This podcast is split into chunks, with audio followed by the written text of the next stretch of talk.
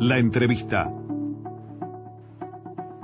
Encuentro con los protagonistas.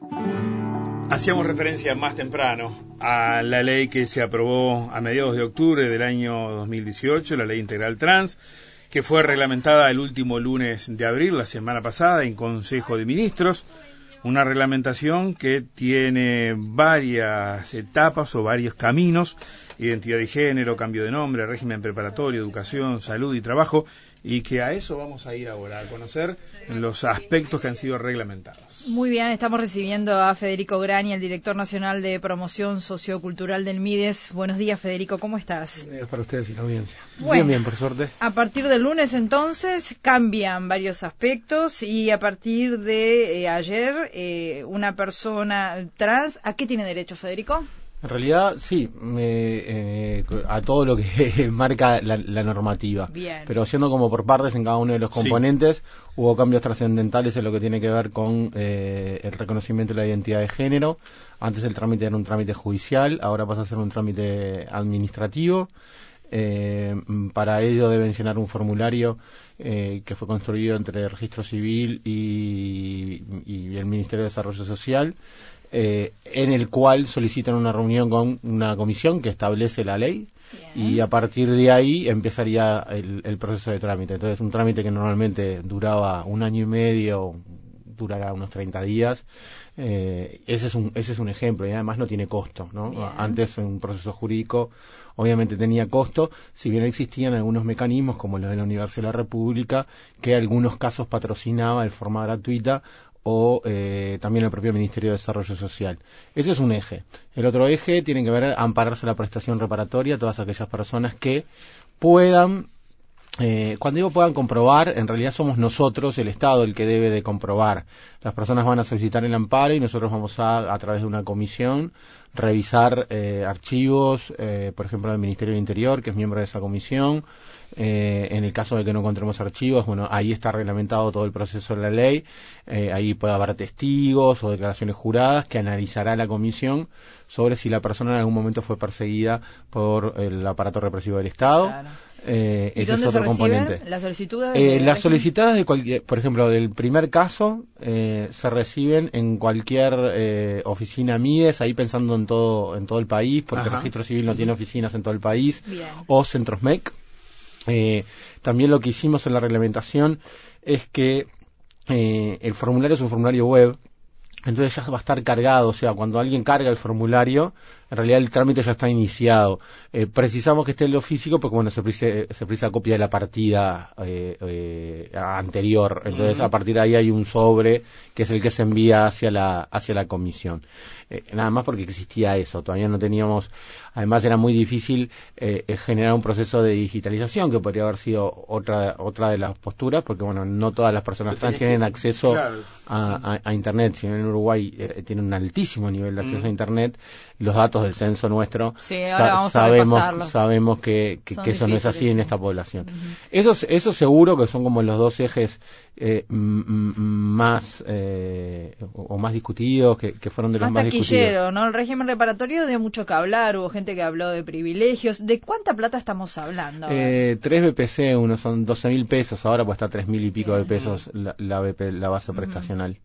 Eh, eso sería lo mismo que una jubilación mínima. ¿Y qué otros aspectos incluye la reglamentación en términos operativos? Para en términos operativos, también incluye todo lo que tiene que ver con becas, cómo, cómo son los procesos de inscripción, eh, y en realidad eso por suerte nosotros ya lo habíamos avanzado antes de que la ley estuviera votada hay un acuerdo con, las autoridades del CODICEN y antes de que se votara la ley ya CODICEN tomaba en cuenta una, una cuota a partir de eh, finales del, del, año pasado e incluso UTU en el 2017 había tomado una resolución en octubre del 2017 que también tomaba un porcentaje de cuotas y a su vez ahí nosotros aseguramos un acompañamiento desde el Ministerio de Desarrollo Social eh, a este proceso de beca, sobre todo porque creemos que es una buena instancia para trabajar uno de los ejes centrales, que es tratar de abatir eh, la expulsión del hogar de las personas trans. Al vos, al vos tener una beca como Estado, bueno, puedes ir a, esa casa, hablar con la familia, del rendimiento escolar, por decirlo de alguna manera.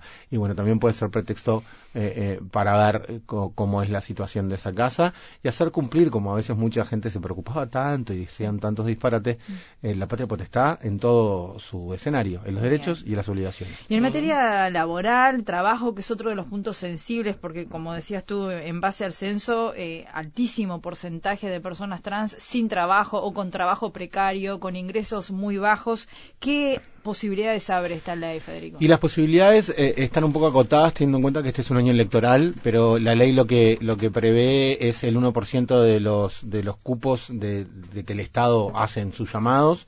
Eh, cuando digo el Estado es todo el Estado, es la administración central, son los gobiernos departamentales, las personas jurídicas no estatales, públicas no estatales, perdón eh, bueno, todas eh, las empresas del Estado tienen que tener, o empresas o instituciones del Estado, un 1%. Bueno, en el caso de Administración Central, este año ya no se puede porque a partir del primero de marzo, en realidad ya no pueden hacerse llamados para el ser año electoral. En el caso de los gobiernos departamentales y municipales, se puede todavía hasta el 8 de julio, o sea, deben de cumplirse, hacen un llamado esa cuota eh, y existen excepciones que, históricas eh, que tiene la administración que son los servicios de salud del Estado, el INAU y otras instituciones tienen estas excepciones de que pueden llamar o hacer llamados en año electoral, bueno, teniendo en cuenta lo que tocan o cuáles son sus áreas. Y bueno, por ejemplo, pongámosle que justo esté un año como este, se jubile una cantidad de gente de la salud, no vamos a estar esperando eh, o desatender el sistema de salud porque eh, existe esa norma, ¿no? Claro. En materia de salud, justamente al que hacías referencia, eh, también hay avances. Sí, en materia de salud lo que se hace es, por un lado, se, se consolida todo un proceso que se inició hace tiempo en, el sistema de salud, sobre todo mm, por ACE, por el, prestador público del Estado, y sobre todo ahí el trabajo que llevaba adelante en su momento el doctor Márquez en la, en la unidad San eh, que, que en realidad, mm, bueno, fue un proceso de atención que, que realmente se consolidó con una visión de atención integral de la salud. Cuando digo integral de la salud, no solo el proceso de reasignación, sino una gripe, todo. Eh, porque lo que pasaba, que también a nosotros nos salía del censo, es que las personas trans no solo no iban antes al sistema de salud por temas vinculados a la necesidad o no, que querían o no, eh, readecuar eh, eh su sexo o, su apariencia eh, para hacerla parecer a su identidad de género. No, no iban por nada directamente. directamente no iban por nada por los altos niveles de discriminación que existían en el sistema. Entonces, eh, por eso digo que, que lo central es esta, esta visión más integral y en realidad acá el eje es que, bueno, todos los servicios eh, de salud tanto todo el sistema nacional integrado, tanto los prestadores públicos como privados, el público ya estaba, era quien llevaba la delantera en este caso, eh, pero ahora los prestadores privados están obligados a, a, tener esta atención integral hacia las personas trans. ¿Hay alguna pauta específica o es eh, absolutamente? Hay pautas específicas porque en el decreto reglamentario se toman en cuenta las guías de hormonización que el Ministerio de Salud Pública publicó en el año 2017, que son, bueno, parte de todo este proceso liderado por el SAMBOA, eh, y bueno, y ahí te dice también las otras pautas específicas son cómo son los procesos. Obviamente esto va a tener una curva de aprendizaje, eh, porque bueno, no es lo mismo la armonización que, por ejemplo, la eh, operación de genitalidad, eh, donde la experiencia en Uruguay no es tan alta, sobre todo, por ejemplo, lo que tiene que ver con las faloplastias, que podría ser la generación de falos o de sí, o, de prótesis que, simulen falos, por llamarlo de alguna manera, que es donde Uruguay todavía no está bueno, no tiene experiencia. Entonces, eso va a ser una curva de aprendizaje.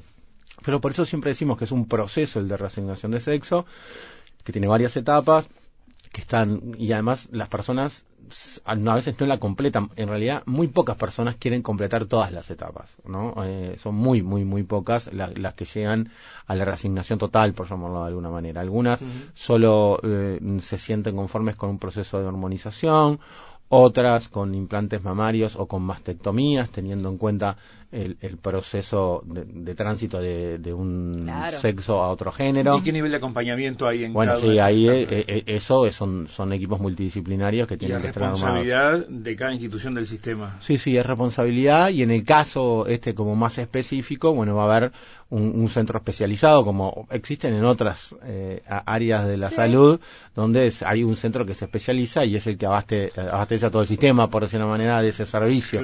Porque no vamos a tener muchos casos y es como ilógico, por ejemplo, una estructura, eh, reproducir una estructura así en todo el sistema. ahora, Federico, eh, eh, hablabas de curva de aprendizaje y, en este caso de reasignación de identidad, este, pero creo que en todo sentido, en la atención ya a una persona trans por una gripe, como tú decías, seguramente ahí hay que hacer una curva de aprendizaje también. O sea, tenemos eh, profesionales ya con, con preparación para atender a esta población en cada institución? Ahí hay procesos muy interesantes. Uno que es un proceso que se debe estar ya en cerca de los 10 años, que es un proceso que se inició entre Facultad de Medicina, Facultad de Psicología y en aquel momento el colectivo Abejas Negras, que era un curso que empezaron con eh, los centros libres de homofobia, que Maciel fue uno de los primeros, que en realidad era un curso no obligatorio, pero que sí se reconocía en la carrera eh, para estudiantes. En un inicio fue de posgrado y después... Era, eh, es voluntario. E-, era voluntario, pero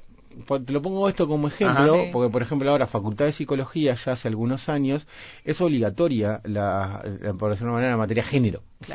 ¿no? Entonces, eh, las nuevas generaciones de psicólogos y psicólogas ya van a tener todos eh, eh, una forma de acercarse a esta temática y cómo tratar estas temáticas. ¿La Facultad de Medicina lo tiene, Federico? No, de forma obligatoria todavía no. pero sí ya el curso, por ejemplo, antes, que era para posgrado, ahora también se puede ofrecer para grado de manera no obligatoria. Eso por un lado. Mm. Después tenés todos los... Ahora, justo el doctor Márquez lo tuiteaba el otro día, hace, va a ser todo un proceso de capacitación capacitación eh, teniendo en cuenta esta ley para, para, para sus funcionarias y, lo mejor posible, y, para implementarla lo mejor posible en distintos puntos del país. Eh, algunos privados sabemos que, que, también van a, van a hacerlo, todavía no tenemos noticias de, de como si la tenemos de hace. Eh, también tenés procesos de capacitación que se hicieron, y acá una visión mucho más amplia en atención a personas LGBT, a veces con centros sí en personas trans de las policlínicas de Montevideo, que fue llevada adelante por la Secretaría de, Diversidad de la Intendencia de Montevideo y, por el Departamento de Salud de, la Intendencia.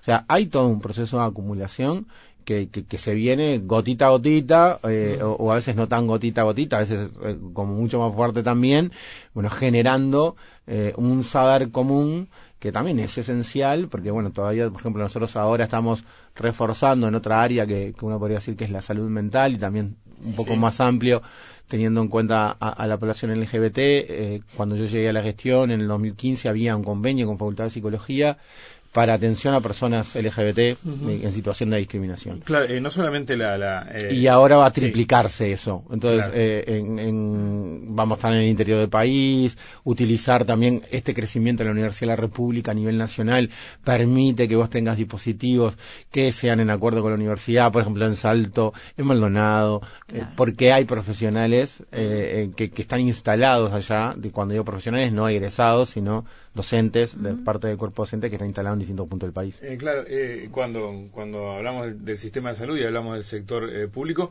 no solamente la cuestión de la responsabilidad que, el Estado ha asumido en esta materia, ¿no? de liderar el proceso, sino también porque, visto el perfil de esta población, generalmente recurren al sistema público. Sí, sin duda, sin duda. Son muy pocas las excepciones de personas que, eh, eh lo decía recién, eh, eh el, el, tema del el, nivel alto de desempleo no están en el FONASA.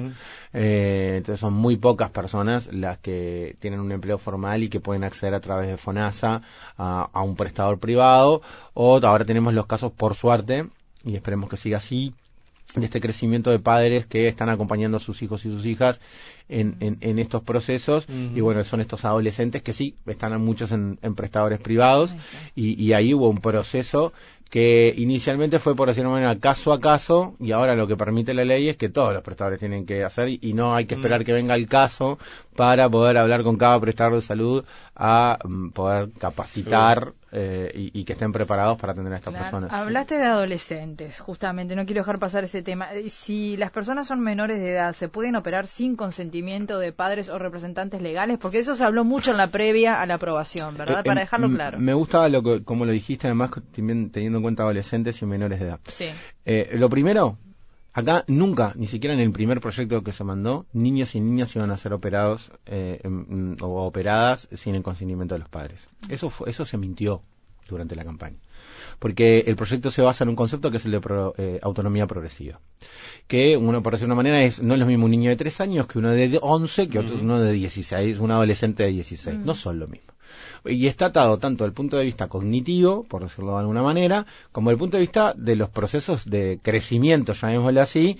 Eh, la adolescencia, una de las características que tiene, bueno, son la explosión hormonal, por llamarlo de alguna manera, o aquello de que se desarrolló entre grandes comillas. ¿no? Ningún niño se desarrolla a los 6 y a los 7. Entonces no hay proceso de hormonización a los 6 y a los 7, porque no hay niños que se desarrollan a los 6 y a los 7. Entonces, e, eso primero, ahí en, los procesos van atados a los procesos de crecimiento de los individuos. ¿ah? Segundo, no van a poder haber operaciones de reasignación y, eh, o, de irreversible, llamémosle, de adecuación irreversible, en menores sin autorización de los padres. ¿Qué hablamos de eh, qué son las irreversibles? Para ser bien claro, las irreversibles son las que tienen que ver con la genitalidad. Sin, ahí sin consentimiento de los padres no va a haber. Sí puede haber un proceso eh, con la hormonización y con, por ejemplo, las mastectomías eh, en, algún caso. Cambio de nombre también. No, el cambio de nombre sin duda. El cambio de nombre sin duda porque es, que es central para la, la, vida de estos chicos y estas chicas. Pero además, esto va muy atado a los datos que nosotros teníamos del censo y a lo que decía hoy. Si los padres y las madres no cumplen con la patria potestad y expulsen a sus hijos a los 16 años, en realidad lo único que hace es habilita un mecanismo que existe ya en el código. No inventó nada esta ley. Porque eh, lo, que, lo que pasa es que esos padres no cumplen con la patria potestad. Y acá un discurso de algunos sectores que en realidad lo que querían decir, bueno, es el Estado el que genera que quiebres a la familia. en, realidad no, porque eso, estamos hablando de casos y gurises y gurisas que ya a los 15, 16 años están en la calle. Y en el caso, mayoritariamente, además ese caso se da con chicas trans o adolescentes trans que en realidad terminan en el comercio sexual. ¿Nos esperas un minuto? Sí, sí, claro. Seguimos conversando unos minutitos más con Federico Graña, director nacional de promoción sociocultural del MIDES, sobre la reglamentación de la ley integral trans. Eh, Federico, sobre minoridad, ¿hay algún aspecto más que no hayamos tocado que tenga que ver con esta eh, reglamentación? yo creo que eh, tiene que ver esto con, estos procesos que hablamos hoy, también como decías vos, en, lo que tiene que ver con la identidad, con, el documento, que a veces es lo que ha generado un poco de ruido de la información porque como es el cambio de sexo registral, la gente cree que está cambiando el sexo de la persona y en realidad lo que hace es se modifica en el papel. Sí, sí. Eh, Federico, hoy lo, pasábamos como una pincelada rápidamente por el censo, pero a mí me, parece interesante cuando hablamos de personas trans, de quiénes estamos hablando. Y el último censo arroja datos interesantísimos que no lo vamos a desarrollar en su conjunto, pero eh, tener algunos elementos clave, eh, socioeconómico, cultural, educativo, salud. Promedio de ingreso 7.400 pesos eh, por mes en cada hogar. Eh, 3.700 pesos si la persona supera los 51 años. Eh, el nivel educativo máximo alcanzado del 30% primaria. Eh, expulsión del hogar de 16 años. Esos yo creo que son como los cuatro que quedas eh, sí. Son números de la edad media. Unos 800, unas 800 personas aproximadamente. El censo 938. Eh, eh, acá hay un dato que también nosotros fuimos muy cuidadosos teniendo en cuenta esto, es que nosotros no eh, censamos menores de edad. en aquel momento para no generar mucho ruido con, con, este tema, porque lo que precisábamos eran los datos duros, como le decimos, y saber si era los relatos que teníamos eran relatos de algunas personas o eran la realidad de, de una población en general. Entonces, eh, para eso fue el censo, ¿no? Eh, y tal, nos dimos cuenta que era la realidad de una población en general. Claro, eh, dos tercios de ellos han hecho, en, algún momento de su vida, ejercieron trabajo sexual. En el entorno del ochenta y pico por ciento generaron... Sí, solo el 38% dijo ser asalariado ¿Está bien? Eh, una condición que aplica solo el 37% de las mujeres trans frente al 67% de los hombres. El 25% afirmó ser trabajador independiente y un 32% dijo ejercer el comercio sexual. Sí, sí, porque ahí, claro, las que la estaban ejerciendo ahora, porque obviamente el comercio sexual tiene todo esto de que las que pasar los 30 años o los 35 años, eh, en realidad, bueno, hay estudios en Latinoamérica que hablan de que ese es el promedio de vida de las personas trans en, Latinoamérica, a los 35 años. Ya no es lo mismo competir en el mercado del comercio sexual, y lo voy a decir así, eh, a los 35, cuando se te paran de vuelta, expulsadas de 15 y 16. Quienes consumen a esas personas, quienes consumen a esos cuerpos, y bueno, eh, eh, prefieren eh, consumir gente más joven. Es embromado hablar así, pero es, la lo, lo, voy a decir, yo lo digo así con, con, esa frialdad como para que la gente entienda de lo que estamos, hablando. Está, Sin vueltas. Está perfecto, no, no, y la extrema vulnerabilidad de esta población. O sea, dentro de los vulnerables, un universo que es bastante más amplio y que abarca otras realidades, otras identidades, este colectivo es uno de los que está mucho más los datos lo, lo, marcan no o sea no no es solo un discurso no es solo una, elegir una elección políticamente correcta en estos tiempos. no no y además a nivel internacional ya está eh, totalmente eh, saldado de que estamos hablando de la población más vulnerable teniendo en cuenta ciertos factores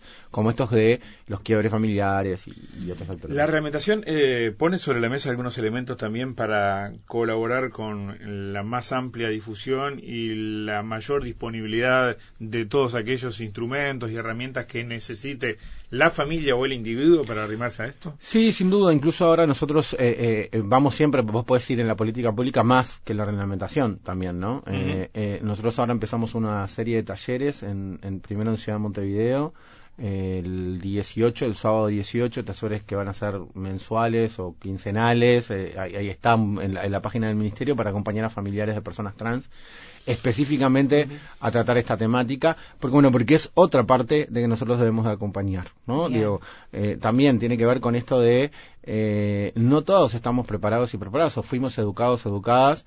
Eh, digo, yo tengo 43 años, yo tengo 80, y mi manual de tercero de biología decía que la homosexualidad ni que hablar la transexualidad era una enfermedad.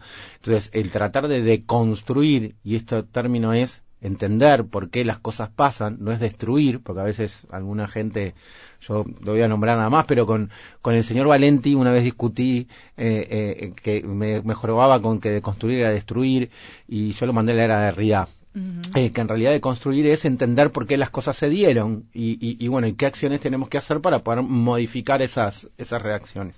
Entonces, en, en ese escenario, nosotros lo que tenemos que es acompañar a esas familias que en realidad les cayó, por decirlo de una manera, un cinco de oro no esperado, ¿no? Entonces, cómo reaccionar, qué acompañar, y bueno, y sobre todo hay dos caminos. Uno es el de la empatía, el del amor, y el otro es el conocimiento. A veces uno llega por lugares distintos a una posición que es una posición justa.